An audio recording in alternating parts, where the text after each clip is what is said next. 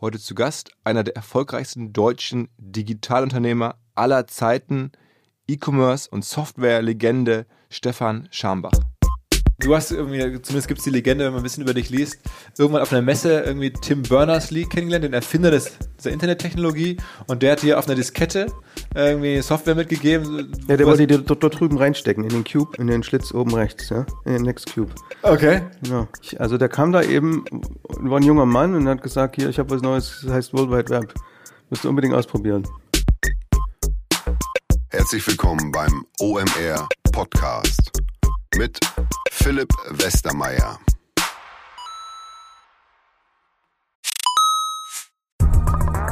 Weil die Kolleginnen und Kollegen von Instaffo, also der Jobplattform für den Tech- und Sales-Bereich, von der ich hier schon häufiger berichtet habe, mittlerweile bei uns doch groß engagiert sind hier im Podcast. Ihr hört immer wieder hoffentlich von Instaffo. Deswegen habe ich die Kollegen vor kurzem mal selber persönlich kennengelernt und war wirklich sehr angetan. Sie haben mir dazu erzählt, es gibt eine neue Finanzierungsrunde in die Firma. 10 Millionen werden da investiert. Das ganze Thema wird also immer relevanter. Daher nochmal hier mit Nachdruck der Hinweis. Wer Menschen sucht im Bereich Tech und Sales, denkt an Instaffo. Die haben da scheinbar wirklich eine neue magische Soße gefunden, wo sie über ihre Plattform ein automatisiertes Matchmaking zwischen Arbeitnehmer und Arbeitgeber ermöglichen und das ist im direkten Marktvergleich dreimal effektiver, was die Quote von Bewerbung zu Einstellung angeht. Hilft natürlich auch, dass sie bereits über 100.000 passende Talentprofile auf der Plattform haben und dass man sehr, sehr schnell ins Gespräch kommt. Innerhalb von 48 Stunden bewerben sich die ersten Talente bei den Arbeitgebern oder man kann sogar als Arbeitgeber einer vorselektierten Gruppe an Talenten aktiv eine Nachricht schicken oder sie zum Chatten einladen, um sich noch schneller kennenzulernen und zu prüfen, könnte das passen. Also nicht nur ich und die Geldgeber offensichtlich glauben an Instaffo, sondern auch mittlerweile über 1800 Firmen, darunter O2, RTL, HelloFresh, MyPoster, viele, viele weitere. Instaffo ist auf OMR Reviews bestbewertet 4,8 Sterne in der Kategorie Recruiting Plattform. Firmen, die nun Instaffo ausprobieren möchten, sehr gerne. Ihr spart außerdem 500 Euro auf die erste Besetzung, wenn ihr euch anmeldet über Instaffo mit Doppel-F instaffo.com slash OMR. Zurück zum Podcast. Bevor es gleich mit dem Stefan Schambach Podcast losgeht, machen wir noch einmal etwas, was wir in der letzten Woche schon mal gemacht haben. Und zwar, wir sprechen mit einem Freund, einem Partner, ähm, in dem Falle mit Stefan Mölling von Media Impact, den ich schon persönlich seit vielen, vielen Jahren kenne. Wir haben uns irgendwann beim Hallenfußball kennengelernt. Mittlerweile ist Stefan mit Media Impact regelmäßig ähm, bei OMR natürlich präsent. In der letzten Woche war sein Kollege Carsten Schwecke ähm, hier zu hören. Jetzt habe ich nochmal kurz Stefan angerufen und wollte mal hören, Stefan, wie sieht es bei euch aus? Hat sich der Markt ein bisschen aufgeklärt schon oder siehst du eine Tendenz? Was ist da sozusagen an der, an der, an der Werbemarktfront sozusagen zu beobachten? Ja, äh, hi Philipp. Äh, wir sehen da weiterhin relativ große Verunsicherung, je nach Branche mal mehr und mal weniger. Aber einige haben, wollen wieder richtig Gas geben in der Kommunikation. Und äh, was wirklich ganz spannend ist aktuell, ist das Thema, dass äh, was früher ASAP hieß und äh, morgen fertig sein sollte, das muss irgendwie gefühlt heute fertig sein. Also Schnelligkeit ist aktuell der Faktor Nummer eins, um in diesem Marktgegebenheiten da noch punkten zu können. Gerade eben noch vor zwei Stunden Brainstorming gehabt äh, mit einem Kunden. Ähm, passiert uns sonst irgendwie am Wochenende auch nicht so häufig. Was kommunizieren denn die, ähm, die Werbetreibenden, die jetzt rausgehen mit Kampagnen? Was kommunizieren die so? Ja, zum einen ähm, wird natürlich konkret Bezug genommen auf äh, das Thema Corona an sich. Äh, einige bedanken sich bei ihren Mitarbeitern, andere äh, bei ganz anderen Berufsgruppen und äh, gehen auf einen starken Solidaritätscharakter. Und Ganz andere sind schlicht und einfach dabei, ihre Produkte auch weiterhin in den Markt zu pushen, denn ähm, wie würde der Hesse sagen, Leber geht weiter. Okay, okay. Und ihr ähm, habt ihr weiterhin eine Kampagne am Laufen, die ungewöhnlich ist? Der Carsten hat da letzte Woche schon von erzählt. Sag mal ein paar Worte dazu. Ja, die Wir für euch Kampagne, die äh, läuft echt megamäßig an. Und auch nach dem Aufruf von Carsten letzter Woche haben wir viele, viele Anfragen bekommen zu diesem Thema Charity Media Budget, bei der wir Corona-Hilfsthemen pushen wollen. Und äh, ganz äh, konzernunlike werden wir damit sogar nächste Woche schon an den Start gehen. Also ich fühle mich gerade wie in so einem Corporate Startup. Ist ganz cool. okay, okay. Und ihr sagt weiter auch alle irgendwie im Homeoffice macht alles Mobile Work mäßig dabei bei Media Impact bei Springer? Ja, wir sind äh, weiterhin ähm, zu Hause ähm, oder, oder wo auch immer. Auf jeden Fall nicht im Office. Aber was wir echt merken jetzt nach drei Wochen, wir sind ja schon am 11. März ins äh, Mobile Office gegangen, ist das Zwischenmenschliche. Also auch mal Leute wieder so in echt zu sehen und nicht nur im Videocall. Also Das fehlt ganz doll. Und äh, unser letzter äh, Thank God is Friday Abend ist äh, brutal eskaliert. Ich glaube, der ging irgendwie per Videocall von vier bis halb zwei. Also großer okay. Spaß irgendwie. Okay. Dann, dann lass noch mal, bevor wir, bevor wir uns hier wieder auch äh, verabschieden, noch mal ganz kurz sagen, so viel Zeit muss sein und es ist ja auch ein Teil des Plans, dass du noch mal kurz sagst, ähm, was man bei euch aktuell bekommen kann. Also was ihr gerade über die ganzen verschiedenen ähm, Springer-Medien äh, Werbetreibenden anbietet. Ja, also wir profitieren natürlich aktuell von der äh, riesengroßen Nachfrage der Bevölkerung nach News, äh, nicht nur rund um Corona, sondern insgesamt ist es einfach eine große Begierde nach Nachrichten da. Da helfen natürlich unsere großen, aber auch etwas kleineren Marken total. Also wenn jemand äh, was kommunizieren möchte, dann kann er das äh, herzlich gern bei uns tun. Wir sind da, wie ich eben schon gesagt habe, auch im Moment, ich glaube, schneller denn je. Das ist wirklich Wahnsinn. Und mit der Aktion, ähm, die Carsten letzte Woche ja auch schon angeteasert hatte, wir für euch, sind wir auch dabei, nicht nur im Charity-Bereich äh, unterstützend tätig zu sein, sondern wir helfen eben auch klassischen Firmen da aktuell dabei, dass sie nochmal zusätzlich mit, wir mit Mediavolumen unterwegs sind, wenn sie uns auch bei dieser Aktion supporten. Und wir sind eben auch gerade dran an Themen, was kommt denn nach Corona? Also es muss ja irgendwie nochmal richtig weitergehen und stehen da auch für jegliche Schandtaten zur Verfügung. Ich glaube, das ist ganz wichtig, dass wir auch alle gemeinsam wieder Richtung Licht am Ende des Tunnels schauen. Okay, also wie beim letzten Mal auch, wer da was machen möchte, Interesse hat, jetzt hier zuhört, kann natürlich uns schreiben, mir schreiben, aber auch dir. Ich glaube, Kontakt ist irgendwie stefan.mölling at mediaimpact.de, ne?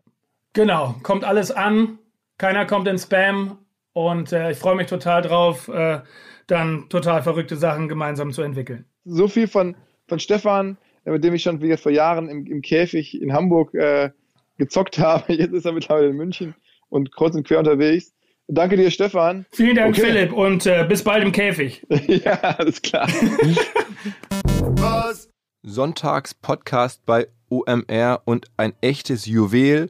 Wir haben den Podcast aufgenommen, bevor ähm, Corona ausbrach und ich saß in Berlin vor einigen Wochen zusammen mit Stefan Schambach.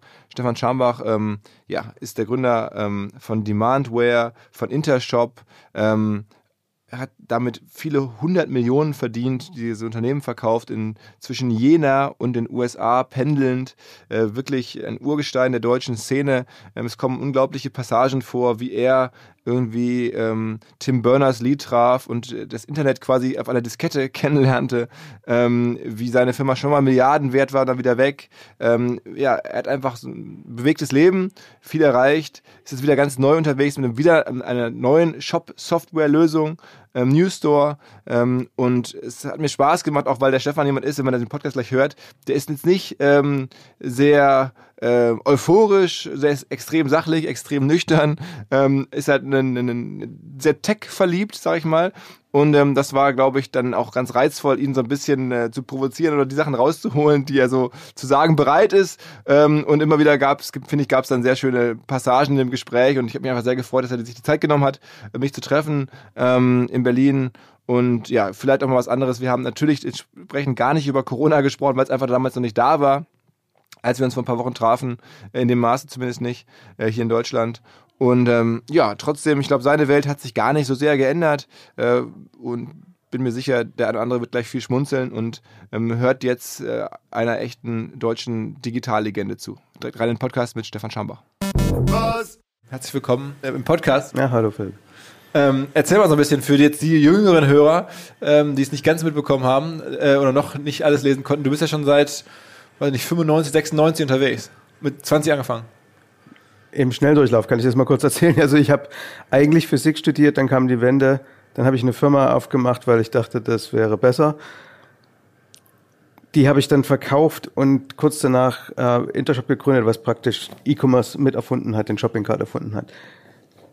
Und äh, ja, damit ging das, ging meine Karriere als Softwareunternehmer sozusagen los. Und das ähm, war so um 94. Ne? Und äh, also Intershop kennen viele, die Jungen vielleicht äh, nicht so. Das war praktisch eine E-Commerce-Software zum Selbstinstallieren, Selbstbetrieb, Eigenbetrieb. On-Premise würde man es nennen, auf einem äh, Server im eigenen Rechenzentrum, wurde an große Firmen verkauft.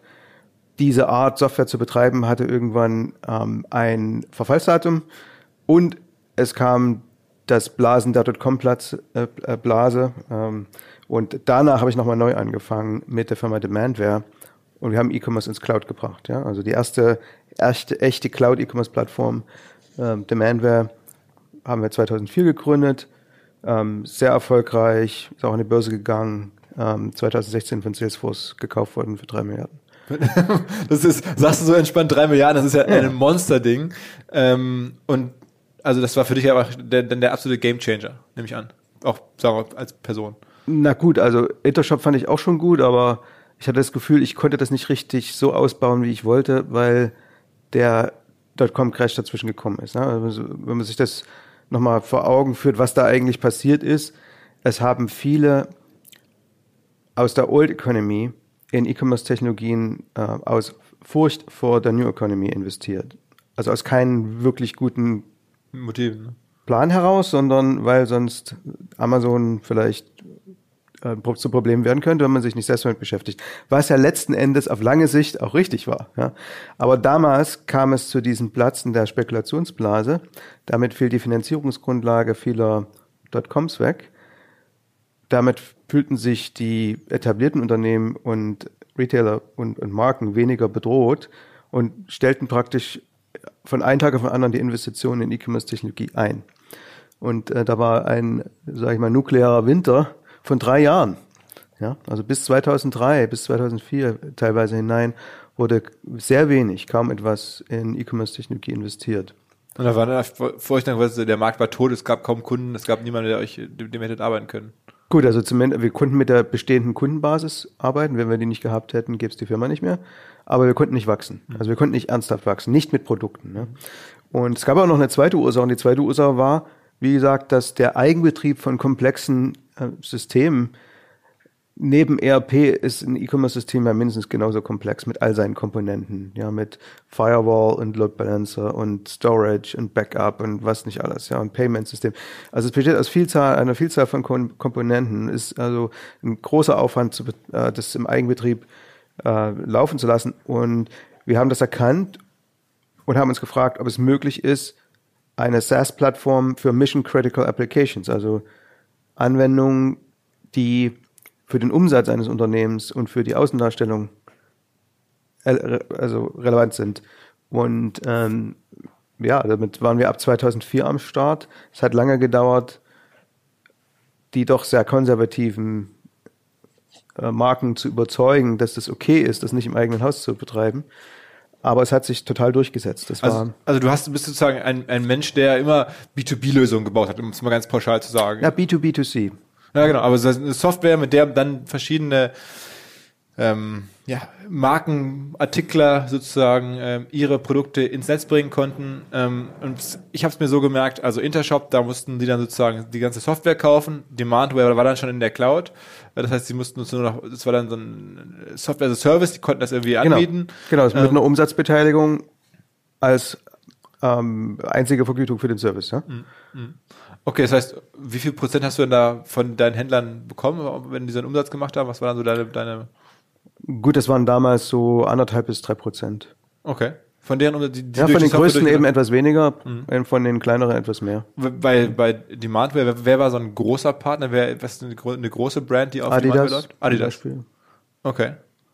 also da liefen viele Milliarden drüber von okay. Adidas allein. Aber ich habe gesehen äh, in, der, in der Vorbereitung, dass der Umsatz von Demandware, der ausgewiesen wird, ist gar nicht jetzt so krass hoch. Also ähm, wenn man den, den Verkaufspreis sieht, 2,3 Milliarden ähm, am Ende, ähm, dann ist es, dann habe ich so gelesen, 180 Millionen oder sowas Umsatz. Kann ist das wirklich so gewesen? Da müsste man jetzt mal auf die einzelnen Jahre gucken, wann genau. Ja. ja. Aber ich glaube, in dem Jahr der Akquisition war es etwa doppelt so hoch. Doppelt so, also dann eher so 350 Millionen Umsatz. Hm. Okay, aber es ist ja immer noch vergleichsweise wenig, aber sehr, sehr wertvoller Umsatz, weil es halt ähm, ja gut, also Kunde ist ja nie wieder weggeht am Ende. Ja, also, musst du überlegen, was in dem Umsatz drin ist.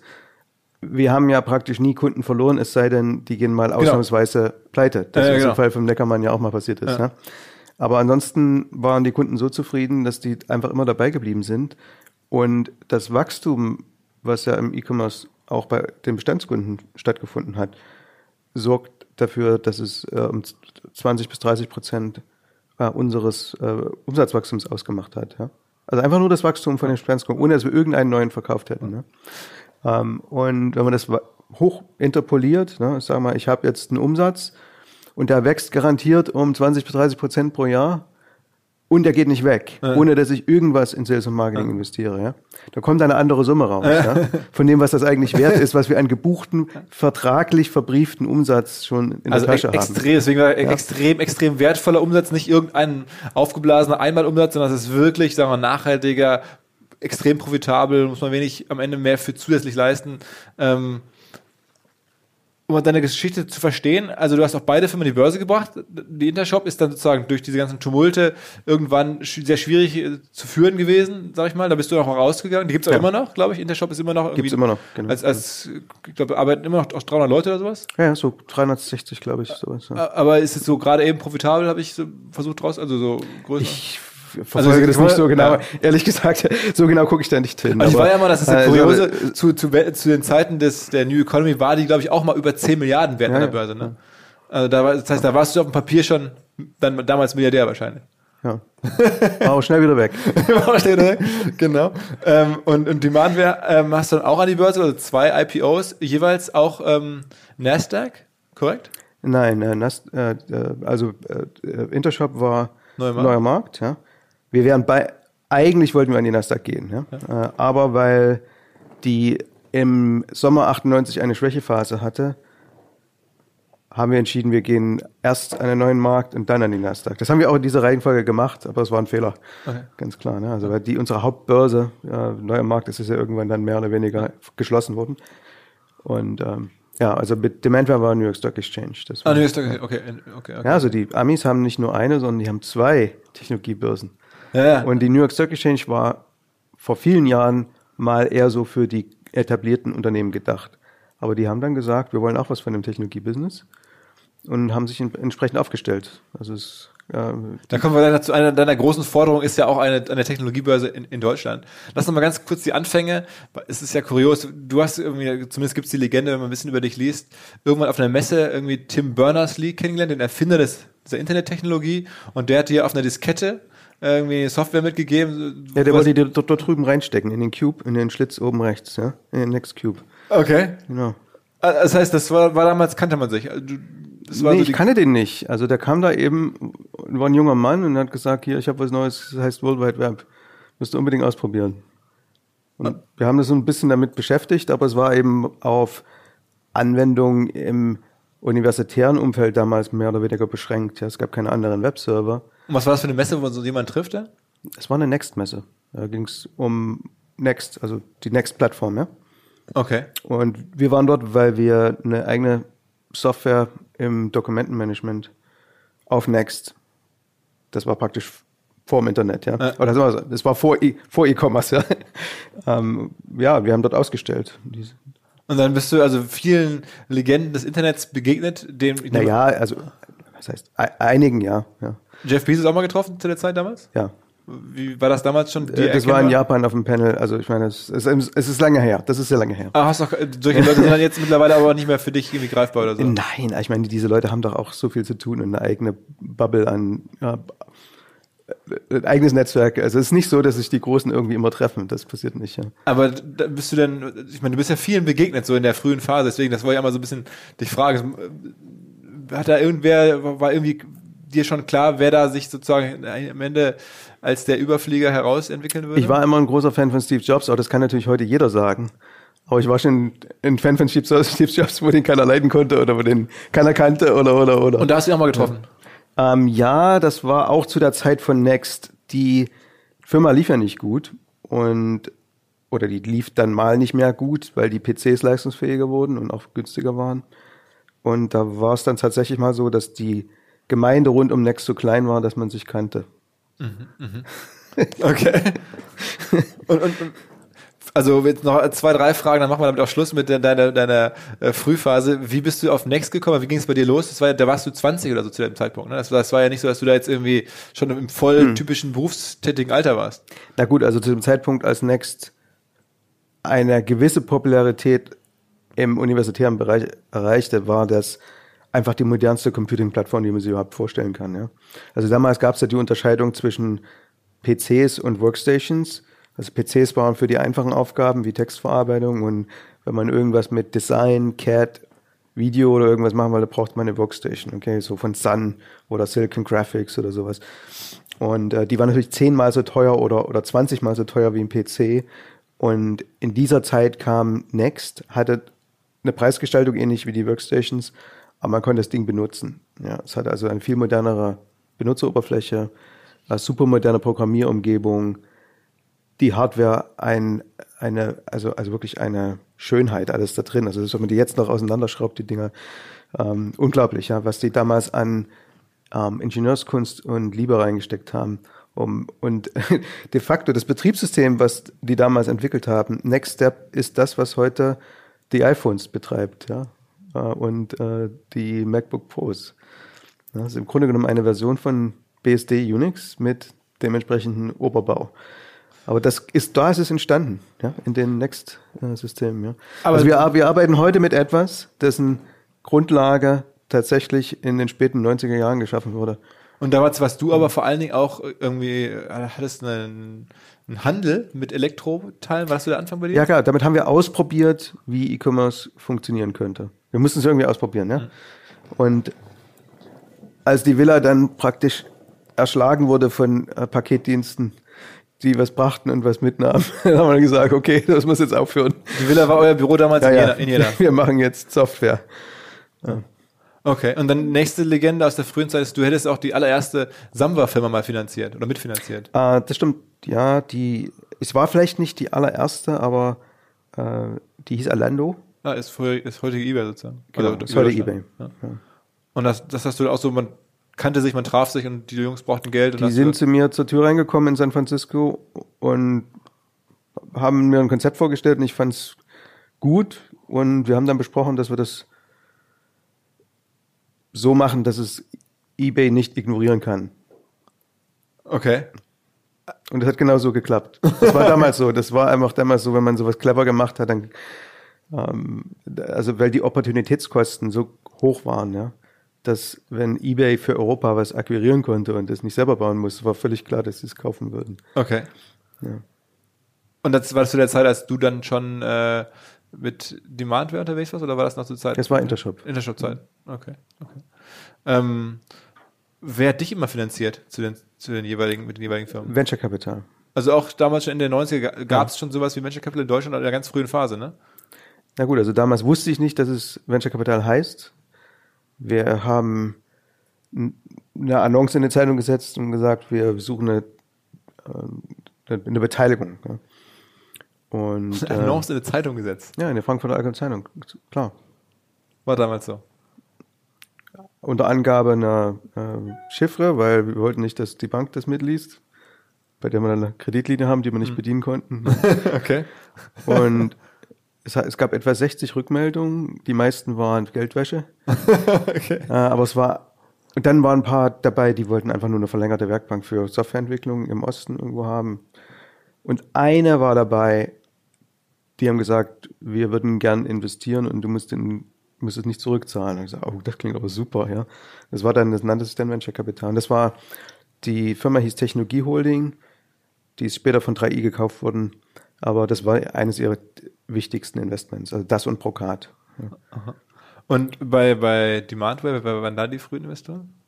Uh, General Catalyst und Northbridge, also zwei bekannte die auch jetzt schon wieder bei deinem aktuellen neuen, da kommen wir General Catalyst ja, ist, ist, ist, bei mir ja, wieder investiert. Ja. Ähm, und ich investiere natürlich selber mit, ja. Also bei Intershop konnte ich das nicht, aber bei Demandware konnte ich es und bei äh, Newstore, bei meiner jetzigen Firma selbstverständlich konnte ich es auch.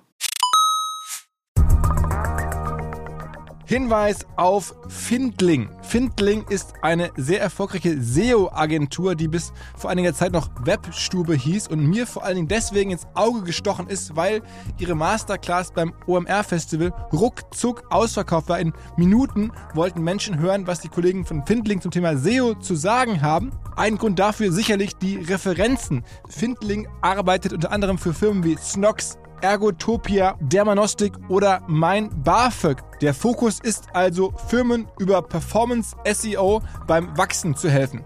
Wer rausfinden möchte, ob sich für ihn auch SEO lohnt oder die Ansätze von Findling vielleicht konkret lohnen, der kann sich eintragen. Es gibt keinen Sales Call, sondern eine kostenlose Beratung unter findling.de slash OMR. Also auf der Landingpage eintragen und dann gibt es eine Beratung, wenn es richtig gut läuft, vielleicht von Maurice Marinelli, dem Gründer persönlich.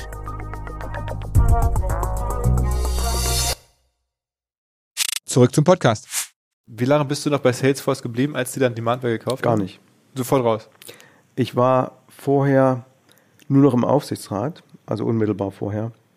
Und als das mit der Akquisition losging, habe ich mich auch aus dem Au- Aufsichtsrat äh, verabschiedet, weil es alle möglichen Interessenkonflikte birgt, weil man ein großer Shareholder und ein aktives Organmitglied ist. Also das, da bin ich echt ganz froh drüber, dass äh, ich mich dort nicht verbiegen musste für eine große Firma. Ja, Aber du hattest noch ähm, auch relevante Anteile an ja selbstverständlich. Ja, ja. Das heißt, dieser, die, Ich war schon der größte Anteilseigner. wenn man jetzt über dich liest, du- kann man ja sagen, ich meine, wenn man dich googelt, dann kommt in die dritte Eintragliste der 1000 reichsten Deutschen so ungefähr. Also es hat sich schon richtig gelohnt für dich. Ja, klar. Aber ich meine, es ist ja letzten Endes Pulver für die nächste Unternehmung, ja. Und dann hast du wirklich auch direkt gesagt, okay, danach mache ich das, das neue Ding. Äh, Ich hatte schon angefangen. Das ist schon angefangen, okay.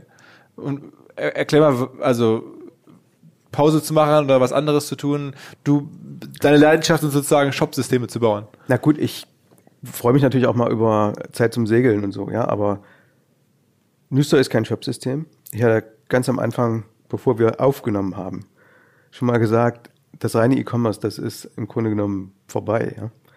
Ähm, Omnichannel ist das wichtige Thema, die Integration von Online und Offline in einem System. Und das ist, Und das ist praktisch, was Nüster macht. Und das hast du damals dann gesehen, als es losging. Wann habt ihr den Newsstore losgedacht? Ja gut, bei Demandware war schon sichtbar, dass die Marken insbesondere online, offline unbedingt integrieren wollten und nicht wussten, wie. Und äh, technisch ist das hochkompliziert, weil die Systeme in den Filialen natürlich nicht dafür gedacht sind, irgendwas mit online zu tun zu haben und ähm, da, dort auch sozusagen ein, ein Order-Management-System dazwischen liegen muss, was genau weiß, welche Ware wo ist, damit man zum Beispiel auf den Bestand anderer Filialen zugreifen kann. Also Buy Online, Pick Up in Store, Buy Online, Ship vom Store, die Sachen, die klingen ganz einfach, die sind auch hochkompliziert. Und äh, wir haben damals bei Demandware versucht, das noch reinzubauen irgendwie, aber das war tatsächlich zu kompliziert und mit dem damaligen Technologie-Stack ähm, zu, zu aufwendig. Und gut, dann kam Salesforce und danach hatte ich gesagt, okay, das kann man nochmal richtig machen. Und bei Newstore ist es so, wir machen nichts am Frontend. Ja? Also wir machen eine Lösung, die auf der einen Seite für eine E-Commerce-Website neue Services anbietet, also zum Beispiel Ship vom Store, Pickup in Store, und die aber ansonsten den gesamten Retail-Teil so organisiert, dass es eine Cloud-Lösung ist und in den Filialen nur iPhones mit einer App benötigt werden, also keine Kassen mehr. Das löst auf der einen Seite das ähm, Order-Management und das Online-Offline-Thema. Auf der anderen Seite ersetzt es ein Kassensystem, ersetzt eine Clienteling-Lösung, die man sonst separat haben müsste, ersetzt ähm, und bietet neue Möglichkeiten. Also zum Beispiel kann ein Verkäufer in einer Filiale auch Ware verkaufen in derselben Transaktion, die aus einem anderen Warenlager verschickt wird oder aus einer anderen Filiale. Ja, dazu sind wiederum viel genauere ähm, Inventory-Daten über die Filialen nötig, alles Echtzeit und so weiter. Also ist schon eine Aufgabe. Ja, Aber würde man, ist, ist jetzt Newsstore, ist das jetzt komplementär zu einer Demandware? Also, ja ist komplementär. also wäre ist es keine ersetzende Lösung. Nein, nein, es ist komplementär und äh, das ist ein Plugin unter anderem zu Salesforce Commerce Cloud, wie es dann umbenannt wurde. Ne? Wer macht sowas noch? Also kenne ich noch andere Firmen, die in, sich in dieser genau Wertschöpfungsstufe da jetzt äh, aufgestellt haben? Nicht mit der Ernsthaftigkeit und dem Erfolg wie wir. Erfolg heißt, jetzt seid ihr wie viele Jahre unterwegs? Na gut, wir sind, wir haben vor viereinhalb Jahren angefangen, aber es ist eine sehr umfangreiche Plattform und die Schwelle ist sehr hoch, die man überwinden muss, damit überhaupt was funktioniert. Ja. Wir betreiben im Grunde genommen die Filialen. Ja. Das heißt, ihr habt da erstmal jahrelang entwickelt, entwickeln müssen. Genau. Und äh, wir haben jetzt ungefähr ein Dutzend äh, Kunden, bekannte Marken, äh, alles, äh, die live sind, haben aber vor allem in den USA angefangen, Kunden zu gewinnen, weil in Europa eine ganz andere zusätzliche regulatorische Komplexität herrscht. Das ist einer der vielen Gründe, warum man solche Unternehmen doch besser in den USA gründet. Okay, wobei man muss sagen, du gründest dann Unternehmen in den USA, aber Entwickler und Software hast du tatsächlich in Deutschland häufig, ne? Ja, sag mal so, ich gründe die Unternehmen in den USA, aber ich habe schon den globalen Markt im Blick und da kann man natürlich auch was in Deutschland machen. Aber es ist erstaunlich, dass man hier, dass hier die Technologie gemacht wird, weil häufig ist es ja andersrum. Da wird dann irgendwie Technologie irgendwo anders gemacht, aber und hier wird nur der Markt erobert, aber du hast auch wirklich hier die Entwickler da sitzen. Ja, ja. Also ich meine, ich habe auch Entwickler in Boston, aber die, der Hauptteil sitzt in, in Deutschland. Mhm. Okay. Und nochmal ganz kurz, der Markt der, der klassischen E-Commerce-Software, haben wir gerade auch schon mal kurz vorab drüber gesprochen, ist aus deiner Sicht eigentlich vergeben. Das ist für die ganz anspruchsvollen, großen Lösungen, nutzen Salesforce und die etwas einfacheren nutzen Shopify. Genau. Da Derzeit- kommt noch was. Und dazwischen gibt's auch noch ein paar, aber die haben nicht so eine Bedeutung. Also wie, wie zum Beispiel BigCommerce oder äh, es gibt ein paar Deutsche, die, mit, die mitmachen, also Commerce Tools, Spryker. Aber die, das, die, das sind jeweils kleinere Märkte. Hast, ich meine, es ist ja interessant, dass neben dir gibt es ja noch einen sehr bekannten, sehr erfolgreichen Deutschen in diesem Space von, von Shopify. Der Gründer Tobias Lüdke ist ja auch Deutscher. Ähm, hast du den, den das früh auch gesehen, was die da gemacht haben? Den mal gesehen oder beobachtet? Ich habe ein so? Mal versucht, den kennenzulernen, aber der wollte nicht. Okay. Keine Ahnung warum. Aber es gab keine, also diese Welt ist dann nicht so, dass man sich da kennt oder dass man da irgendwie Überlappungen gehabt hätte oder sowas, dass ihr auf einem ähnlichen Thema unterwegs seid, weil mittlerweile ist ja Shopify. Ja, es ist äh, natürlich so, dass Wahnsinnsding, ne? Shopify auch versucht, äh, die Filialen mit einzubeziehen, aber es ist ein anderer Markt. Ne? Also Shopify hat eine Million Kunden, die 100.000 Ja. Durchschnitt äh, im Jahr Umsatz machen. Äh, dann gibt es noch Shopify Plus, das sind irgendwie 5.000 oder 6.000 Kunden, die eine Million Umsatz machen ja? ähm, pro Jahr. Und wir würden dort überhaupt nicht mit solchen Unternehmen reden. Ja? Also, wir würden, äh, also Aber- sagen wir, unsere Kunden sind schon, sag ich mal, 100 Millionen Jahresumsatz plus. Ähm, und die verwenden in der Regel kein Shopify. Okay, aber das heißt, du hast auch Shopify schon seit Jahren auf der Uhr und, Ja, und denkst, wow, wie die das geschafft Wir haben haben. auch Kunden, die Shopify einsetzen. Das sind allerdings dann wirklich die, also wir haben, es sind zwei und die, äh, einer ist praktisch einer der größten Shopify-Kunden, aber die, die geraten auch schon so an die Grenzen ja von diesem System. Es ist für kleine Unternehmen gedacht. Ist für kleine Unternehmen hervorragend geeignet, ja. Aber ähm, wenn mehr Flexibilität nötig ist, dann reicht das halt nicht mehr. Ja. Jetzt äh, hast du gerade be beschrieben, was ihr im New Store macht. Und wer sind da deine Zielkunden? Also welche Firmen äh, müssten sich das aus deiner Sicht anschauen und für wen baut ihr das? Wen habt ihr so im Kopf, wenn ihr darüber die Software nachdenkt? Ja, also wir bauen das für Marken und ähm, äh, sagen wir mal Specialty Retail. Das sind weltweit 5000 bis 7000 Unternehmen, je nachdem, Nenn- ein wie man sie so. zählt. Äh, Große Bekannte wären zum Beispiel ja, ja also, also Hugo Boss wäre ein Zielkunde für uns zum Beispiel. Ja. Ähm, aber es könnte eben auch ein, ein kleinerer sein wie äh, Burton Snowboards, haben wir gerade gewonnen. Ja. Ähm, und ähm, die, was die gemeinsam haben, ist folgendes. Ja. Die designen ihre Produkte selbst, die haben eine sehr große Marge. Das ist also kein Wiederverkauf. Ja. Das sind alles, teilweise kontrollieren die die Produktion oder teilweise ist das outgesourced, aber zumindest das Design, äh, die Demand Chain, das Marketing, die Marke, das, das kontrollieren die alles selbst. Die sind alle global in irgendeiner Weise.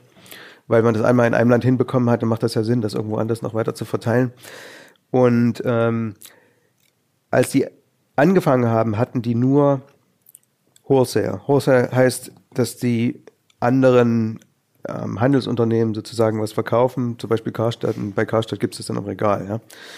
Ja. Ähm, danach kam E-Commerce und die haben dann angefangen, auch direkt an Endkunden zu verkaufen. Das hatten die ja vorher nicht. Ja. Ähm, und jetzt ist der neueste Trend, dass die, die im E-Commerce eigentlich schon ganz gut geworden sind, Filialen eröffnen oder teilweise haben die schon Filialen. Und äh, warum machen die das? Also äh, Online-Marketing, das ist immer, sag mal, bei eurem Thema, ja, ist sehr teuer geworden. Also die Kundengewinnung, die Neukundengewinnung für so eine Marke ähm, kostet ähm, online 30 Prozent mehr, als das in eigenen Filialen zu machen. Also ein Kunden das erste Mal was zu verkaufen, kostet 30 Prozent mehr. Ja. Das liegt an dem äh, Duopoly zwischen Google und Facebook. Das kann auch noch teurer werden. Ja. Und die betreiben die Filialen aber anders. Die betreiben die Filialen nicht wie ja, das ist ein Laden und der hat eine eigene Gewinn- und Verlustrechnung und wenn der Verlust macht, wird zugemacht und wenn er Gewinn macht, dann freuen wir uns. Ja. Äh, sondern die werden so betrieben wie eine Website. Sehr datengetrieben. Es gibt eine hohe Capture Rate für die ähm, E-Mail-Adresse. Äh, alles ist darauf ausgerichtet zu wissen, wer kauft. Weil wenn ihr jemanden zum ersten Mal kauft und später zum Beispiel online weiterkauft, dann kann ich eine Formel aufmachen und sagen, ich habe einen Customer Acquisition Cost, das ist sozusagen aus den Kosten der, der Filiale ausgerechnet, ja. Ich habe einen Customer Lifetime Value, ähm, der vorwiegend, sage ich mal, durch spätere E-Commerce-Käufe äh, zustande kommt. Ähm, und dann weiß ich, ob sich der Laden für mich lohnt als Unternehmen. Das hat aber nichts damit zu tun, ob der in sich profitabel ist. Ja. Also es ist dann mehr so wie, verdient, ja. Was man auch über Apple sagt, dass Apple so wahnsinnig erfolgreich ist, unter anderem, weil sie diese tollen Flagship-Stores haben und permanent sozusagen die komplette genau. Das wäre auch eine einfache Art und Weise zu erklären, was wir machen. Wir liefern das komplette System, was Apple in den eigenen Filialen einsetzt, als Cloud-Lösung für ähm, andere. Für andere. Also wenn jemand einen Flagship-Store aufmachen möchte oder sagen wir über Läden als Marketing-Tool nachdenkt, was ja immer, wie du es gerade beschrieben hast, immer moderner wird, weil die Kundenakquisitionskosten auf einmal witzigerweise in, der, in den Innenstädten oder ne, über, über Ladenmieten umgerechnet günstiger sind als online, der braucht euch. Denn der ja, greift auf. Genau, aber wie gesagt, diese Filialen werden eher wie Websites betrieben. Dort wird auch E-Commerce drin gemacht.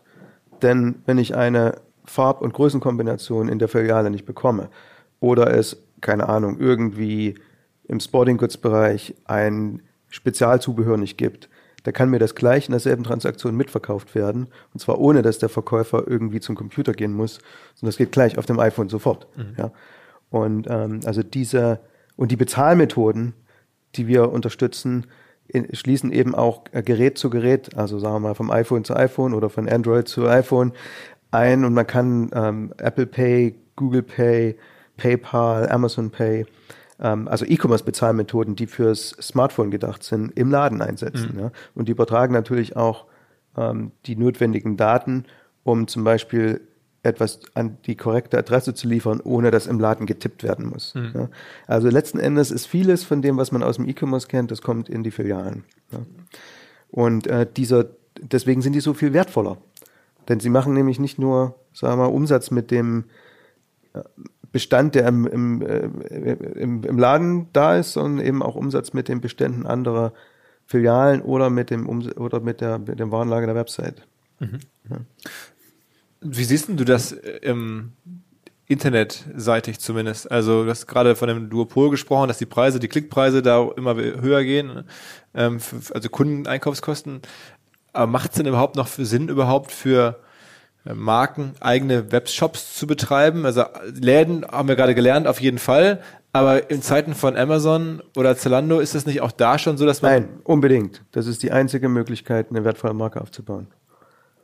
Also auch, man braucht auch wirklich einen Shop. Also ja, also ich würde sogar so weit gehen, äh, eine Marke, die sich etabliert hat, die braucht Amazon nicht. Das ist ein, ähm, also man muss es sich so vorstellen wenn es ganz einfach ist, im Internet einzukaufen, also ich muss mich nicht registrieren, ich kann eine Bezahlmethode verwenden, die mir kein Tippen abverlangt. Es ist also genauso bequem wie bei Amazon. Dann kann mich ein Webshop einer Marke, zum Beispiel Burton, in ihre Welt entführen. Ne? Alles ist so designt, wie Burton das haben will. Es gibt Videos, es gibt alle möglichen Content noch ringsrum, der interessant ist für mich als Snowboarder zum Beispiel. Ja? Ähm, das geht auf Amazon gar nicht. Amazon ist einfach nur, hier ist es Burton, Burton Snowboard XYZ und uh, by the way, Burton muss uh, äh, 20 bis 30 Prozent bei Amazon abgeben dafür. Ja. Ähm, also Amazon ist letzten Endes für etablierte Marken ein, wenn die da draufgehen, es ist, es ist letzten Endes ein, ähm, eine, eine Steuer auf die, auf die Marke. Das hilft einem nicht, dort eine Marke, da kann man keine Marke aufbauen. Ja. Und äh, das Burton Snowboard wurde auf Amazon auch gern mal neben Klopapier gezeigt. Ja. Mhm. Also das ist überhaupt nicht das, was die Marken haben wollen, die ihre Kunden ja gern in ihre eigene Welt entführen wollen. Entweder in der Filiale oder online auf dem Shop. Also insofern sehe ich es eigentlich andersrum. Also äh, alles, was mit Commodity zu tun hat, da gewinnt natürlich jemand wie Amazon. Keine, also keine Batterien Frage. und all sowas. Keine Frage, natürlich. Ja. Äh, es gibt auch viele Spezial ähm, so Nischenentwicklungen, äh, was weiß ich, Technologien, Elektronikprodukte und so weiter, für die es sich gar nicht lohnen würde, eine eigene Marke aufzubauen. wenn die technisch gut sind und funktionieren, dann kann man die auch sehr gut über Amazon verkaufen. Das geht schon alles, ja. Aber eine Marke zu etablieren, wo die Kunden letzten Endes auch für äh, das Markenversprechen mehr bezahlen, das funktioniert schlichtweg nicht auf diesem Marktplatz. Das geht nur mit einem eigenen Kundenzugang. Und äh, dieser eigene Kundenzugang, der lässt sich immer besser, immer datengetriebener organisieren, nicht nur auf der Website, sondern eben auch in den Filialen. Mhm. Und aus diesem Grund, das ist ja auch irgendwie konsequent, wenn das günstiger wird und besser steuerbar, äh, dann werden Marken auch in sowas investieren. Und zwar global. Ja. Also es betrifft jetzt nicht nur bestimmte Länder, dieser Trend mit den Filialen. Der kommt aus den USA, aber das wird überall gemacht. Mhm. Ja. Ähm, wie, siehst denn, wie ist denn das für euch? Jetzt sprechen wir über Marketing für euer Tool. B2B-Marketing ist ja jetzt ja gar nicht so einfach. Also ich meine, wenn du sagst, jetzt habt ihr Burton gewonnen oder Hugo Boss ist ein Zielkunde, ähm, ruft dir da an, sprecht dir die an, erklärst du dir das auf Konferenzen, wie gehst du da vor, oder wie gehst, bist du auch historisch in den letzten Jahren vorgegangen? Ich meine, du hast jetzt ja wirklich viel Erfahrung, ähm, großen Konzernen, äh, sehr komplexe Lösungen zu verkaufen, die teilweise ja äh, Customer oder wer heißt das, Sales Cycles haben von, von wahrscheinlich bis über einem Jahr, nehme ich jetzt mal an. Ne? Erstkontakt, bis ja, dann jemand Demandware einsetzt, ist ja irgendwie. Dauert lange. Ja, also gut, also ähm, es ist einem, auf der einen Seite möchte man durch gutes Content Marketing gefunden werden. Ja? Das ist deshalb wichtig, weil selbst wenn man die Liste aller Entscheider hat und deren E-Mail-Adressen, weiß man ja nicht, was in denen ihrem Kopf vorgeht. Ja? Ähm, und äh, man weiß oft auch nicht, ist das jemand, der konservativ ist oder ist das jemand, der eher gern was Neues ausprobieren will. Diese Dinge, die lassen sich nicht einfach so aus den verfügbaren ähm, äh, Datenbanken herausziehen. Ne? Äh, deswegen, also wir investieren natürlich in äh, in LinkedIn, in äh, unserer Website, äh, in äh, Outreach, in Messen, also überall, wo wir uns in einer Weise darstellen können, dass jemand, den das Thema interessiert, uns irgendwie finden müsste. Ja. Ähm, äh, Soweit so gut, das macht sicherlich jeder. Äh, wir haben natürlich aber auch eine Idee ganz genau, also ziemlich genau, an wen wir im Moment gern, mit wem wir im Moment gern ähm, arbeiten wollen. Und die Liste ist viel kleiner. Die ist so, ja, 500 Firmen, ja, vielleicht. Und äh, momentan sind es eben auch, äh, oder bis vor kurzem waren es im Wesentlichen ähm, US-Marken oder Marken, die in US einen großen Markt haben.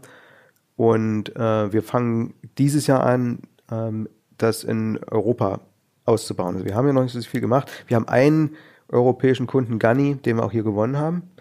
Ähm, aber das fängt jetzt gerade erst alles an. Ja. Und eine große Klamottenmarke, ja. muss man sagen. Genau. Und äh, ich habe gesehen, du hast, ich glaube, privat bei Mr. Specs investiert. Ja. Weil das auch so ein Prototyp ist, das ist ja genau das. Ah, das ist einfach so, äh, der, der äh, Dirk Graber, den finde ich sehr gut. Äh, den finde ich, das ist ein super, super Unternehmer. Und er hat mich mal gefragt, ob ich nicht will, jetzt gebe ich jetzt eine Finanzrunde, da könnte man. okay, das war jetzt nicht so, dass du sagst, ich will mal einen Prototypen schaffen, wo ich zeigen kann. Nein, nein, nein. Das, nein, nein. Weil die machen das ja auch, ich finde den auch sehr viel. Ich finde den als Geschäftsmann gut und ich, ich finde, die, die entwickeln sich prächtig. Ja. Okay, es hat aber jetzt keinerlei Überlappung zu. Nein, also ich würde mich freuen, wenn er auch Newstore einsetzen würde, aber ich kann ihn nicht schlecht dazu zwingen mit meinen, äh, weiß nicht, drei Prozent oder was auch immer ich da habe. Ja. Okay, okay. Ähm, warum, also USA einfach, weil es schlichtweg der größere Markt ist oder weil dafür, sagen wir mal, weil diese, äh, dieser Trend, dass Klickpreise so stark gewachsen sind, dass irgendwie die Stores wieder relevanter wäre, das ist ja eine neue Strömung eigentlich. Ähm, ist die da schon besser sichtbar in den USA und deswegen seid, seid ihr dort? Oder ist es einfach nur, weil der Markt größer ist, weil du dich da eh zu Hause fühlst? Oder warum? Ja, sagen wir so, also der größte Markt für sowas wäre China. Aber China ist so zugenagelt für Nicht-Chinesen. Es ist so schwierig, dort äh, Fuß zu fassen. Der nächstbeste ist USA. Ja? So, und äh, USA bietet verschiedene Vorteile. Zum Beispiel Zugang zu Finanzierung, sowohl Venture Capital als auch die Börsen, hat man ja schon mal kurz drüber gesprochen vorhin. Aber auch einen großen homogenen Markt mit wenig unnötiger Regulierung. Um mal ein Beispiel zu nennen, was äh, Regulierung angeht. Also gut, die Datenschutzverordnung, die betrifft mittlerweile alle, auch US-Unternehmen, ja.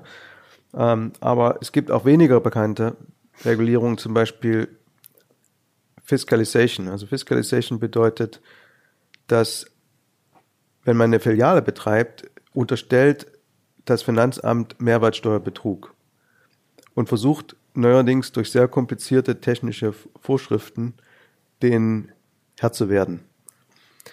Jetzt denkt man, sowas wird EU-weit standardisiert. Es ist aber nicht so, sondern es gibt jedem Land eine andere Vorschrift dafür, wie das zu machen ist. Also in Deutschland mit einer Hardware im Laden zum Beispiel oder in Frankreich mit der Zertifizierung ähm, und in, in Italien mit einem Chip im Drucker und so weiter. Ja? Also wir wären niemals in der Lage gewesen, das in Europa hochzuziehen. Das geht schlichtweg nicht. Ja? Und je mehr solche Vorschriften erlassen werden, die im Gegensatz zur Vergangenheit nicht mehr generische Gesetze sind, sondern die technisch sehr detailliert eingreifen, desto schwieriger wird das, äh, äh sagen wir, Software- oder Technologieunternehmen mit Weltbedeutung in Europa aufzubauen. Also würde heute so weit gehen und sagen, so B2B-Bereich ist fast, fast unmöglich. Also ich, ich, ich weiß nicht, ob ich es mir nochmal antun würde. Ja. Hier in Deutschland überhaupt irgendwas zu tun? also wenn, wenn, ich, wenn man was Generisches hat, was noch nicht im Fadenkreuz der Gesetzgeber steht, ja, also zum Beispiel war, waren ein paar, zwei Unternehmer aus Hamburg vorhin bei mir, ähm, die machen eine, eine sehr technische Lösung für Entwickler und Betreiber von äh, Cloud-Plattformen. Ja. Ähm, so etwas kann man nach wie vor machen, aber immer dann, wenn man irgendwie sich in einer Stelle bewegt, wo es viel Regulierung gibt, ist es in Europa so kompliziert. Und meine, äh, in Software muss, müssen viele Millionen investiert werden, äh, bevor daraus ein Erfolg wird. Ja. Wenn man dann jeweils auf ein relativ kleines Land angewiesen ist und dann nochmal investieren muss, um das nächste Land zu, ja, also die, die, diese Komplexität ist sehr früh in der Unternehmensentwicklung sofort da.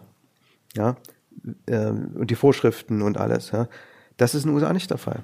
In den USA kann ich eben erstmal loslegen und die Philosophie, Philosophie ist das eher so, bevor nicht etwas passiert, äh, was so schlimm ist, dass man regulieren muss, wird eben nicht reguliert. Hier wird zuerst reguliert. spannende neue Anlagemöglichkeit, von der ich vorher so noch nicht gehört hatte. Und zwar unser Partner Liquid, eine der führenden deutschen Vermögensverwaltungen. Fünfmal in Folge zu Deutschlands Top-Vermögensverwalter gewählt worden. Moderne Vermögensverwaltung auf Family Office Niveau heißt es, aber sie bieten das halt auch jetzt immer mehr der Breite an. Also man muss nicht unbedingt sehr reich sein, um in die Sachen investieren zu können, die erfahrungsgemäß wirklich Spaß machen. Dazu zählt unter anderem auch Private Equity, eine Anlageklasse, die in den letzten 20 Jahren, in 16 Jahren, den Aktienmarkt global outperformed hat. Also Private Equity sehr lukrativ für die, die damit investieren können, aber kann halt nicht jeder. Bis eben jetzt, wo Liquid es möglich macht, sogar, und das ist das Neue, mit einem Sparplan, wie man das von klassischen Börsenanlagen kennt, mitzumischen. Also neues Produkt, das heißt Liquid Private Equity Next. Und da kann man, wenn man sich auf 10.000 Euro festlegt und jeden Monat etwas bereit ist zu sparen, einsteigen und dann von den Renditen von Private Equity mit profitieren. Wer darüber mehr wissen möchte, natürlich alle Infos wie immer in den Show Notes oder unter liquid.de slash omr. Also liquid.de slash omr. Da könnt ihr rausfinden, ob das für euch passt und ihr bekommt mit dem Code OMR 2024 OMR 2024 bis Ende Juni diesen Jahres 200 Euro Willkommensbonus und eure Zeichnungsgebühr in Höhe von 1% des Gesamtinvestments entfällt. Zurück zum Podcast. Aber ist es denn trotzdem schon da erkennbar, dass Ladenlokale wieder eine größere Bedeutung haben in der, sagen wir, für die Firmen als, das, als Ja, natürlich. Es kommt darauf an, für was. Ja, also für die, es ist für die Marken, ja. Ähm, dort, äh, also die investieren in, in Filialen. Alle. Das heißt, wir werden. Die kaufen auch äh, bestehende Filialen, die in der Vergangenheit bei Franchise-Unternehmern waren, zurück. Also das gibt's ja auch, dass man, man sieht das nicht so von außen. Ne? Mhm. Also sagen wir, die, die Anzahl bleibt ungefähr gleich, aber in Wirklichkeit ist es so, da hat, der, ähm, hat die Marke vorher vielleicht einen Flagship-Store gehabt und 200 waren Franchise-Verträge und die kaufen die jetzt alle radikal auf. Ja, das passiert auch. Mhm. Ähm, also äh, Retail ändert sich einfach. Weg von den äh, Department Store Modellen. Also ich muss nicht in, sage ich mal, in Karstadt gehen, ähm, wenn ich verschiedene Sachen shoppen will. Das kann ich online machen. Ja? Also das, da, da, ist nicht mehr so viel Mehrwert da. Ja? Ähm, aber wenn ich zu einer Marke gehe, die ich gut finde, bei Beispiel bei Burton, ne? ähm, dann will ich ja auch in diese Welt eintauchen, dann will ich kompetente Berater haben, dann will ich, dass die mir alles zu einem Produkt sagen können. Das kriege ich ja vielleicht nicht in, ähm, sagen wir mal, im Karstadt, wo dann die Qualität der Beratung unter dem liegt, was ich online bekomme. Weil online habe ich ja detaillierte Reviews bei Amazon oder so, ja? da kann ich alles lesen. Ja? Ähm, also diese normalen Handelsmodelle, wo die vom Wiederverkauf leben, ja, die sind alle im ähm, in schwerem Wasser. Aber, aber nicht schon seit, nicht erst seit zwei Jahren oder so, schon seit einer, seit einer geraumen Zeit. Also an diese Signal äh, oder Signa, diese Geschichte, äh, Karstadt jetzt neu zu bauen, Kaufhof, alles eins. Das ist völlig un unsinnig. Meinst du wirklich? Das wird, das wird in zehn Jahren alles weg sein. Da gibt es jetzt ja neue Projekte, die die haben, dass irgendwie aus dem aus dieser Immobilie heraus dann auf einmal auch. Glaube ich, ich glaube ich im Leben nicht. Das wird ein paar wenige Flagship ähm, Kaufhäuser geben, die eine Destination sind, wie das KDW. Ja, in, in, in jeder großen Stadt kann ich mir das vorstellen, aber that, that's, it, that's it. Und der Rest der Immobilien, der muss andersweitig verwendet werden. Also der wird umgewandelt. Ja. Und zum Teil aber dann halt auch in, in Marken. Ja, aber nur in der ersten Etage. Und alles oben drüber wären Büros und Wohnungen. Ja, ja. Die Fläche braucht niemand mehr. Wie ist denn, wie ist denn deine Prognose für das, für das Amazon Endgame, wenn man jetzt so guckt, oder ist das, oder das Online, hat ein Zalando denn eine Chance am Ende gegen Amazon überhaupt online klarzukommen? Hast du da auch eine Einschätzung zu? Na gut, also Zalando gibt's erstmal, weil es ein Betriebsunfall war, ne? Wir hatten ja gesagt, die erste Firma, die die Samnos gemacht haben, die hieß Alando, ja? so, und Zalando war sozusagen das Zalando, was von Zappos gekauft werden sollte. ne? Zappos hat, ist aber von Amazon gekauft worden und die haben dann beschlossen, wir haben jetzt das Fashion Know-how, was wir brauchen. Wir brauchen jetzt keine weiteren kaufen, wir machen das jetzt mal organisch. Ja, ja und seitdem sind sie Konkurrenten. Ja. Und Prognose? Ja, was heißt, was heißt Prognose? Ich glaube, ähm, also Mode ist doch etwas, das lässt sich besser auf dafür spezialisierten Portalen verkaufen, auch wegen dem Kundenservice-Aspekt. Ähm, also insofern ist das, und Salando ist jetzt nicht die einzige Plattform, ne? Gibt auch About andere, ne? ganz viele andere. Genau, genau. Ähm, es wird niemals sehr, sehr viele Plattformen geben, aber es gibt, sage ich mal, so ein Dutzend, die sind ganz erfolgreich. Und, und äh, die können sich auch gern behaupten gegen Amazon. Es wird einfach nur nicht, es ist nicht denkbar, dass es ähm, Hunderte geben wird. Also sehe ich nicht. Ja. Und irgendwas anderes, was sich gegen Amazon nochmal äh, überhaupt aufrichten kann? Ich weiß nicht, also äh, ich würde jetzt nicht anfangen als Business, was äh, versucht, äh, einem 900 Pfund Gorilla was wegzunehmen. Das ist einfach eine schlechte Strategie. Ja, es ist besser, etwas zu machen, was noch keiner macht. Aber es gibt ja so, sagen wir mal, so ein paar, die dran rumkratzen. So Walmart ist ja in den USA mit verschiedensten Modellen unterwegs. Die werden, die werden alle nicht mehr sein in zehn Jahren. Auch mit dem Ganzen, was sie da machen, jetzt mit Jet.com, da gibt es ja diese ganzen Geschichten, die sie da versuchen zu bauen. Nee. Also wenn ich mit Walmart-Leuten zu tun habe, die sind hundertmal bürokratischer als die Amazon-Leute und die verstehen die Technologie nicht so gut, die können da nicht gewinnen. Also sehe ich ganz Wish, Wish nüchtern, vielleicht, ne? die App, weißt du, die, so, eine, so eine App wie Wish oder so? Ich sag mal, ich finde es gut, dass sie sich Mühe geben, dem etwas entgegensetzen, das ist klasse, ja.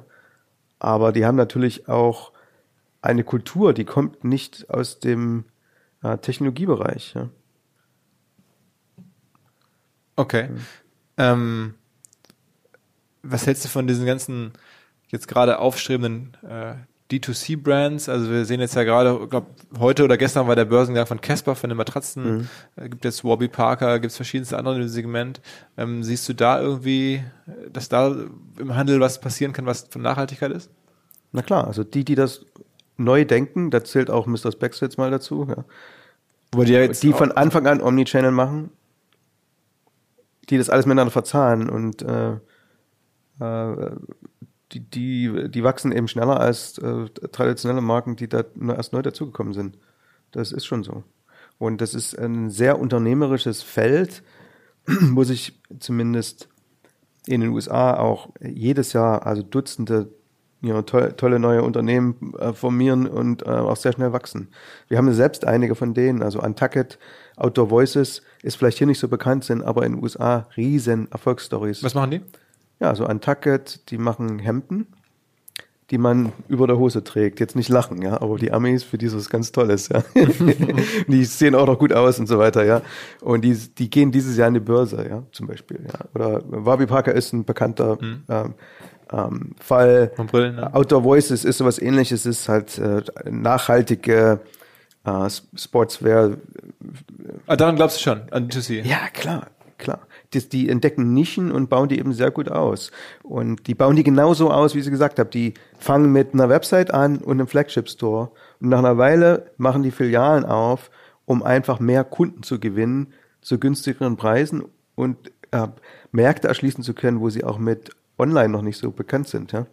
Also die wissen ganz genau, wenn die zum Beispiel, ich sage jetzt mal, als Outdoor ist gerade angefangen haben, sagen, sie hatten noch nichts in Chicago, ähm, die gehen dann mal mit einem Pop-Up-Store in einem Mall und gucken mal, wie es läuft. Und wenn es interessant ist, dann machen die dort einen Laden auf. Dadurch, dass sie alle Daten einsammeln, wissen die, daraufhin resultierende Online-Bestellungen aus der Gegend um Chicago von Leuten, die in dem Laden, es ist alles messbar, ja. Mhm. Ähm, daraus können die auch ausrechnen, ähm, ab wann sich das lohnt, eine weitere Filiale irgendwo zu eröffnen, ja. Das, und die gehen auch international. Also das, äh, also Antacke zum Beispiel macht gerade, ähm, also in Kontinentaleuropa zumindest, äh, überall Filialen. Aber äh, London, die betreiben wir schon. Ähm, die sind jetzt gerade hier im ähm, praktisch in den großen europäischen Ländern am expandieren. Fangen gerade erst an, also deswegen hat man sie jetzt vielleicht noch nicht so gesehen, aber Gani ist auch sowas, wächst wie verrückt. Ähm, wenn die ein, ein, gutes Händchen für eine Nische haben, ähm, Gani ist so ein Fall, die Männer wissen immer nichts damit anzufangen, ja. Aber die Frauen, die sagen, ja, kann ich. Ja, ich war selber vor kurzem mal auf einer, auf einer Modemesse hier in Berlin, Premium, und da ging es mir genau so. Da habe ich auch Gunny so zum ersten Mal richtig wahrgenommen und alle haben mir erzählt, wie groß die sind und wie relevant die sind. Ich so, oh krass, habe ich noch nie was von gekauft, aber jetzt, dann habe ich verstanden. Ja. Ja, also, also sag, mal was, sag mal was zu, zu Hammer, äh, zu H&M und, und, und, und Zara und so. Das sind ja auch, wir mal, klassische, ähm, äh, ja, wie soll man sagen, vertikal integrierte Marken, wenn man so will. Ähm, äh, extrem erfolgreich, stehen jetzt vor unklarer Zukunft. Wie ist deine Prognose da? Also ich denke, beide haben die Möglichkeit, sich neu zu erfinden. Müssen das aber müssen tun. das aber tun, ja. Weil es ist einfach nicht akzeptabel, dass ich ein Kleid, ein rotes Abendkleid für 20 äh, Euro kaufe, was irgendwie vier, fünf Meter Quadratmeter Stoff benötigt, was vorher gefärbt wurde und das haben die für vier Euro eingekauft oder drei Euro vom Lieferanten. Ja. Da ist völlig klar, dass die Umwelt und die Arbeitsleistung, wahrscheinlich Kinder oder irgendwas, ja, das, das alle, alle, alles leidet, das kann man nicht machen. Das kann man einfach nicht machen. Mhm. Da geht's ja noch gar nicht um Nachhaltigkeit, da geht's darum, da ist gar nicht einpreisbar, dass das Wasser geklärt wird vom Färben. Das geht nicht bei dem Preis, unmöglich. Ja. Also sagen wir, diese extremen Formen von Fast Fashion, wo das Zeug so billig ist, dass man es wegschmeißen kann. Es wird aufhören. Mhm. Aber es ist eher aus ökologischen Das machen die Erzeuger, das machen die Erzeugerländer nicht mehr mit. Aber da geht es dann eher um ökologische Aspekte und weniger um, um jetzt sagen wir Marktdynamiken. Das geht im Wesentlichen um ökologische Aspekte dabei. Das stimmt schon so. Und die Modebranche hat ja auch so eine Art äh, Thinktanks, ja, die treffen sich zum Beispiel da ähm, ähm, einmal im Jahr in Oxford oder nahe Oxford. Dort gehe ich immer mal hin, die das Thema, wie man die Nachhaltigkeit wieder da reinbringt, da reden die schon seit drei Jahren drüber. Das, das ist ein ganz ein extrem wichtiges Thema. Und alle neuen Marken, alle diese schnell wachsenden, die haben irgendein Nachhaltigkeitsthema mit drin oder haben sich wirklich Gedanken gemacht, technisch, wie sie Stoffe zum Beispiel äh, produzieren, die äh, eben nicht so belastend sind für die Umwelt oder für die Länder, diese, diese letzten Endes produzieren. Okay, aber ansonsten sagst du, wenn die das in den Griff kriegen, der, die Rest, die Marktposition für die ist gut. Die bräuchten jetzt, die könnten euch aber auch gut gebrauchen, rein theoretisch. Also ich meine, wenn du sagst, Zielkunde Hugo Boss. Ja, aber ich sag mal, die haben nicht so einen hohen Kundenservice-Anspruch. Ich weiß nicht, ob die uns brauchen. Okay. Ja, dort würden wir auch nicht als erstes hingehen. Weil, weil die, die, die ja, also wir brauchen hohe Marge, wir brauchen Kunden, die einen, einen gewissen Serviceanspruch haben, und ähm, ja, bei HM, da ist es ja möglichst so, dass man bitte keinen stört, zugreift und wieder rausläuft. Also für die wäre sowas wie Self-Checkout interessant, ja. Okay. Ähm, jetzt bist du schon seit, weiß nicht, was haben wir gerade gesagt, 25 Jahren oder, oder mehr in dem ganzen Digital-Business dabei. und hast dich auch schon ein paar Mal so geäußert, dass du dir ein paar Veränderungen vorstellst, um Deutschland irgendwie wettbewerbsfähig zu halten. Was wäre so deine Kernwunsch, deine Kern, Kernthese? Ja, meine Kernthese ist, dass man nicht alles verändern kann, dahingehend, dass es so aussieht wie in den USA und in China, ist einfach nicht möglich. Ja? Aber es gibt ein paar wenige Dinge, wenn die da wären, dann würde, da würden viele kreative Unternehmer und äh, Finanziers zusammenfinden. Dazu zählt auf jeden Fall eine Börse. Das muss jetzt kein deutsches Modell sein, es kann auch ein europäisches Modell sein. Eine Börse, die explizit für Technologieunternehmen gedacht ist. Das gab es schon mal in äh, Form von dem neuen Markt und Nouvelle Marché in Frankreich. Ähm, leider ist das sozusagen mit deutscher Gründlichkeit wieder eingestampft worden. Dabei hätte man einfach nur aus den Fehlern lernen, ein bisschen justieren können. Ähm, ich sehe momentan nicht, dass die deutsche Börse, das ist ein Privatunternehmen, ähm, sich für sowas überhaupt nur interessiert. Kann ich nicht sehen. Warum ist es so wichtig? Weil es, es wird oft gesagt, es ist nicht genügend Venture-Kapital da. Ja? Es gibt nur so ein Zwanzigstel von dem, was in den USA ausgegeben wird ja? Äh, oder investiert wird in Venture-Kapital. Der Grund dafür ist aber nicht, dass das Geld nicht da ist. Also das Geld ist sehr mobil. Das kommt auch sofort hierher, wenn es sich hier besser vermehrt. Ja? Ähm, sondern für diese Venture-Capital-Modelle, wo ein Unternehmen von 40 ein super Investment ist und dann vielleicht noch zwei, drei, wo das Geld gerade so wiederkommt und beim Rest ist Geld weg. Ja? Da muss der, das eine Unternehmen auch super wertvoll werden und das geht nur über eine Börse. Ja, und äh, der ganze Kreislauf würde sich sehr schnell hier etablieren, äh, wenn es die Exit-Möglichkeit gäbe. Aber es gibt doch jetzt in den letzten Monaten äh, sehr, sehr große, sehr, sehr viele Finanzierungsrunden quer durch alle Branchen, Fintech, alles. Das sind also alles, das sind alles Unternehmen mit US äh, Footprint oder Ambitionen. Okay. Also auch, aber auch N26 hat sich in die USA 1, aufgemacht. Wie es ja? alles heißt. Ähm, ähm, Get Your Guide, das sind jetzt die ganzen Unicorns, jetzt darunter gibt's jetzt auch ständig so äh, immer irgendwelche nee, neuen... Nee, nee, nee, nee, also die, die Zahlen, wie viele werden finanziert, mit wie viel und wie viel gehen letzten Endes davon eine Börse, die sind ein Rundungsfehler im Vergleich zu den USA. Und das wird hier einfach nicht verstanden, weil die Ausnahmen immer hervorgeholt werden als, guck mal, es geht doch. Mhm. Das ist nicht so. Mhm. Das heißt, du sagst, es ist eigentlich zu wenig. Es sind viel zu wenig, ja. Äh, aber nicht in der frühen Phase, sondern es ist zu wenig, sagen wir mal, so eine, so eine Exit-Möglichkeit der Anreise. Ich will mal so sagen, es ist in, in glücklicherweise, das war auch nicht immer so, in Deutschland und äh, auch in Frankreich oder in Großbritannien kein Problem, eine Anschubfinanzierung zu bekommen von ein paar hunderttausend bis zu zwei, drei Millionen ist auch kein Problem, das geht alles. Dafür gibt's VCs. Ja.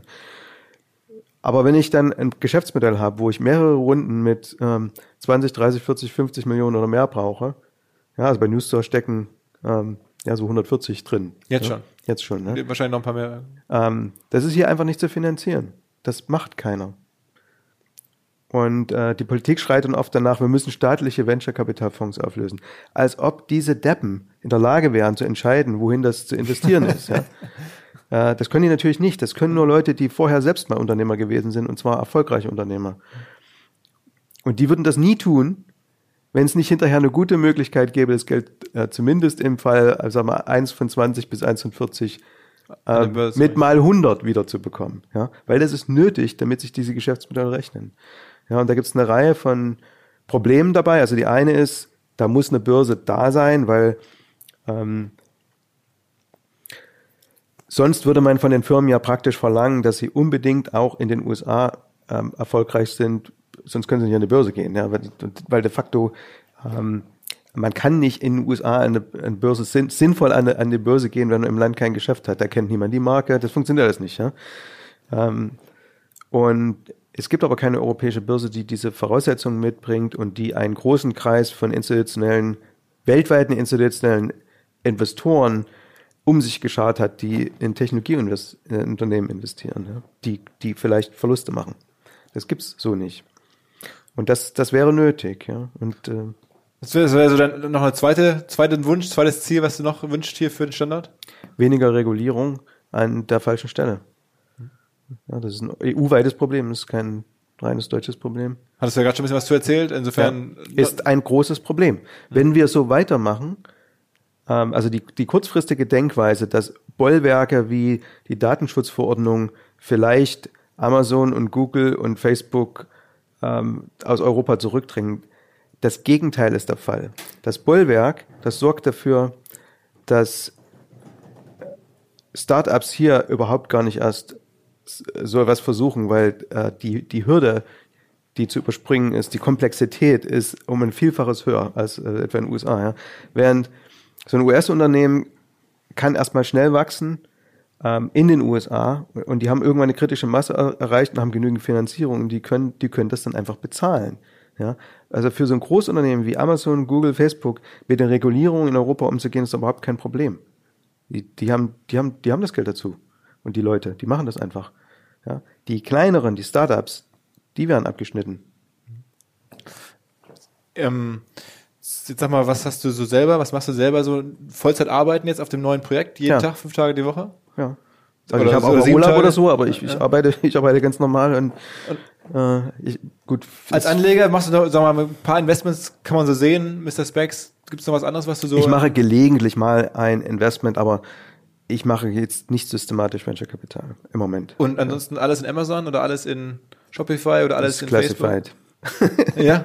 Also machst du, kein, machst du keine besonderen Investmentgeschichten, keine Immobilien, nichts. Da, nö, also das äh, gehört nicht hierher. Okay, okay, okay, okay, okay, dann, dann lassen wir es aus. Stefan, ich danke dir. Ähm, ja, wie gesagt, spannend mal so dreiviertel Stunde zu hören, was jemand macht, der seit 25 Jahren dabei ist auf dem Niveau. Ähm, vielen, vielen Dank. Danke. Tschüss. Ciao, ciao. Im jetzt kommenden Hinweis mal nicht AdTech oder B2B Softwarelösung, sondern mein Kollege Max, der sich mit Gin auskennt und alle unter 18-Jährigen jetzt bitte weghören, mir berichten wird, warum er Monkey 47 so besonders findet. Max. Ja, Philipp, es steckt direkt im Namen. Das sind die 47 Botanicals, die dem Ganzen einen einzigartigen Geschmack verleihen. Das sind zum Beispiel die Preiselbeeren aus dem Schwarzwald, die ihm auch eine ganz besondere Note geben. Aha. Und was hast du da mitgebracht? Meinen Favoriten, den Monkey 47 Tonic. Super einfach, ein paar Eiswürfel, etwas Monkey 47, das Ganze aufgefüllt mit Tonic Water und einer Grapefruit-Zeste obendrauf. Fertig ist der erfrischende Drink. Okay. Äh, und das schmeckt dann? Auf jeden Fall. Beim ersten Schluck spürst du direkt die Wacholdernote, frische Zitrusnoten und eine leichte Pfefferschärfe. Für mich ist es genau die Balance dieser Aromen, die den Gin ausmachen. Und gibt's noch was über Monkey 47 als Brand zu sagen? Ich meine, du siehst es ja schon am Apotheker-Design der Flasche. Die Brand ist mit super viel Liebe gestaltet. Vom Etikett bis hin zur Website, die aussieht wie eine alte Zeitung. Da wundert es mich ehrlich gesagt auch nicht, dass Monkey 47 bereits zum achten Mal in Folge als Top Trending Gin Brand ausgezeichnet wurde. Also an alle, probiert Monkey 47 gerne aus, überzeugt euch selber von seiner Qualität, dass das hier, was der Max berichtet, wahr ist. Ich wiederhole nochmal, Monkey 47, Monkey 47 zum Mitschreiben in Bar oder Supermarkt demnächst mal ausprobieren.